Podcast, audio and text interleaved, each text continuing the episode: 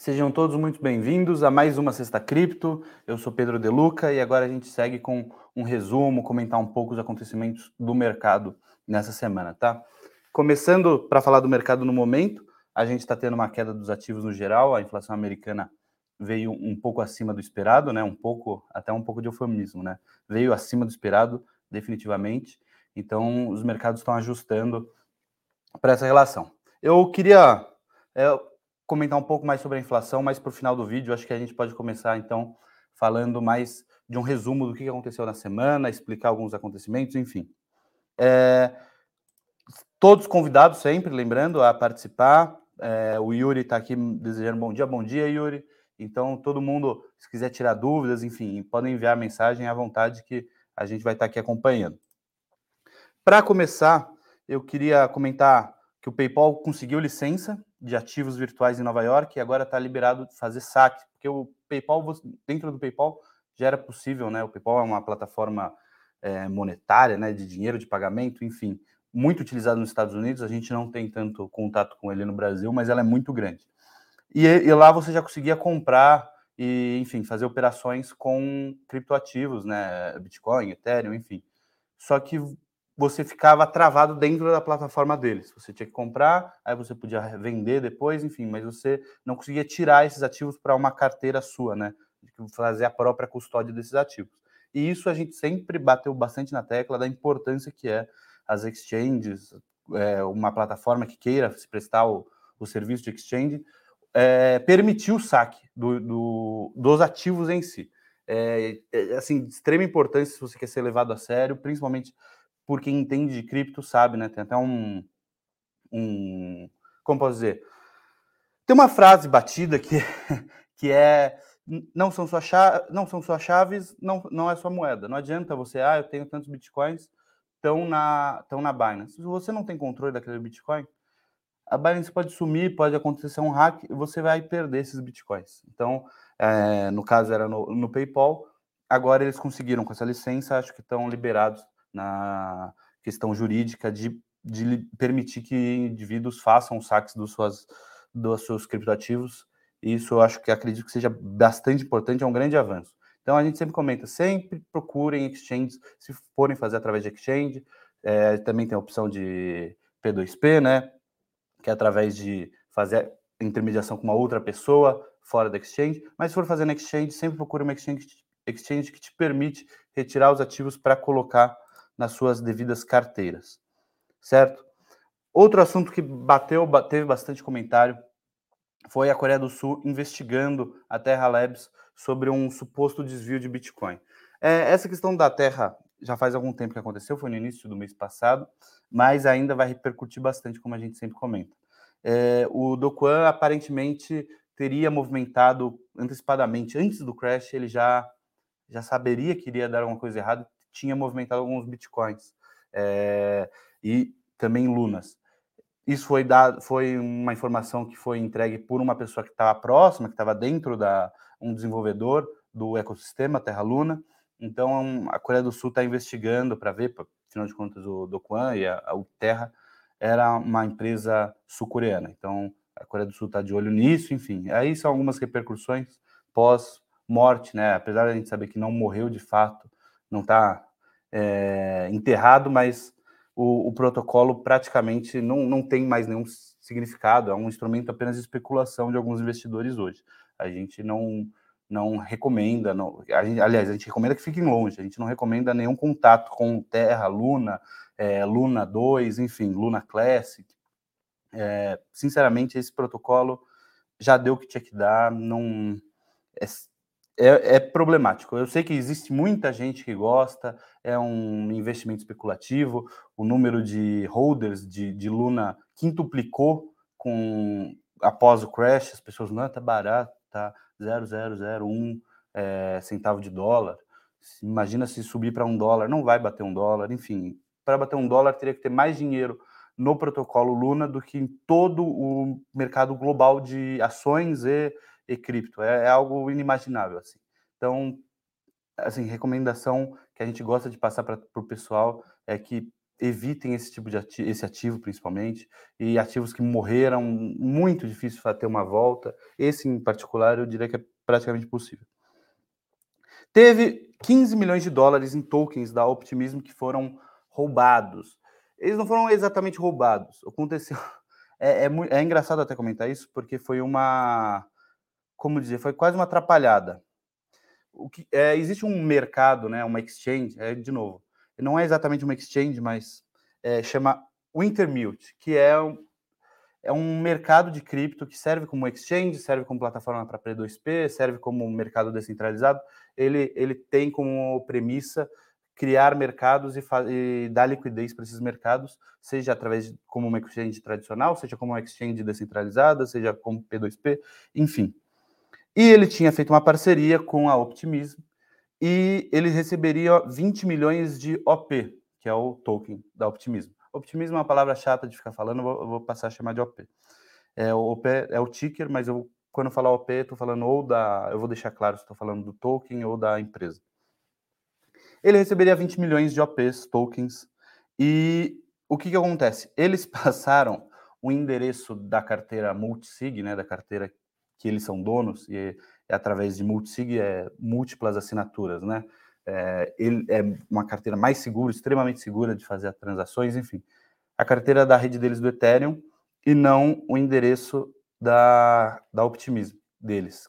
Então, o que acontece?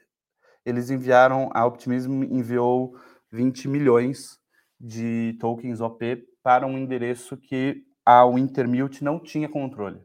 Quem tinha controle? Ninguém. Então ficou-se é, esses tokens parados por um período e sem ninguém saber se vai ter, se vai manter o token, quem que vai controlar esses tokens, enfim, estão parados no endereço que ninguém tem controle, não é, não era de ninguém.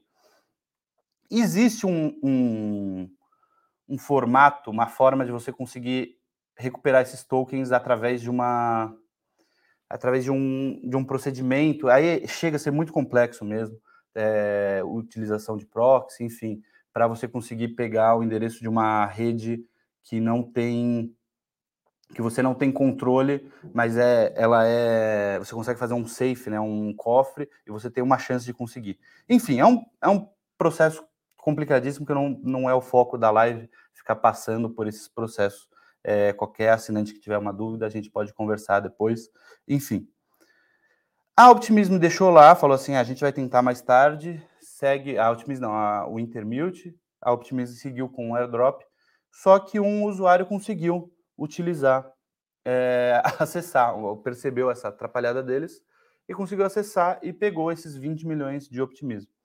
Ele já, ele já se livrou de um milhão, foi, foi vendido por 720 Ethereums, 1 milhão de OPs, for, foram vendidos por 720 Ethers, então ele já tem 720 Ethers na mão, e agora não se sabe o que eles vão fazer. Ele enviou um milhão de OP para o Vitalik, com a brincadeira, e agora ele não sabe o que ele vai fazer. Não se sabe o que ele vai fazer, né? Ele provavelmente sabe, mas ainda não se sabe o que ele vai fazer com os, os outros 18 milhões de OPs. Existe uma expectativa, não sei se é uma expectativa, uma possibilidade de que ele devolva os 18 milhões em troca de deixarem ele quieto. O cara já conseguiu 720 Ethers, é, um, é uma quantia bem grande. Então ele fala assim: eu te devolvo, fica essa, é, essas por essas, vocês não vão atrás de mim.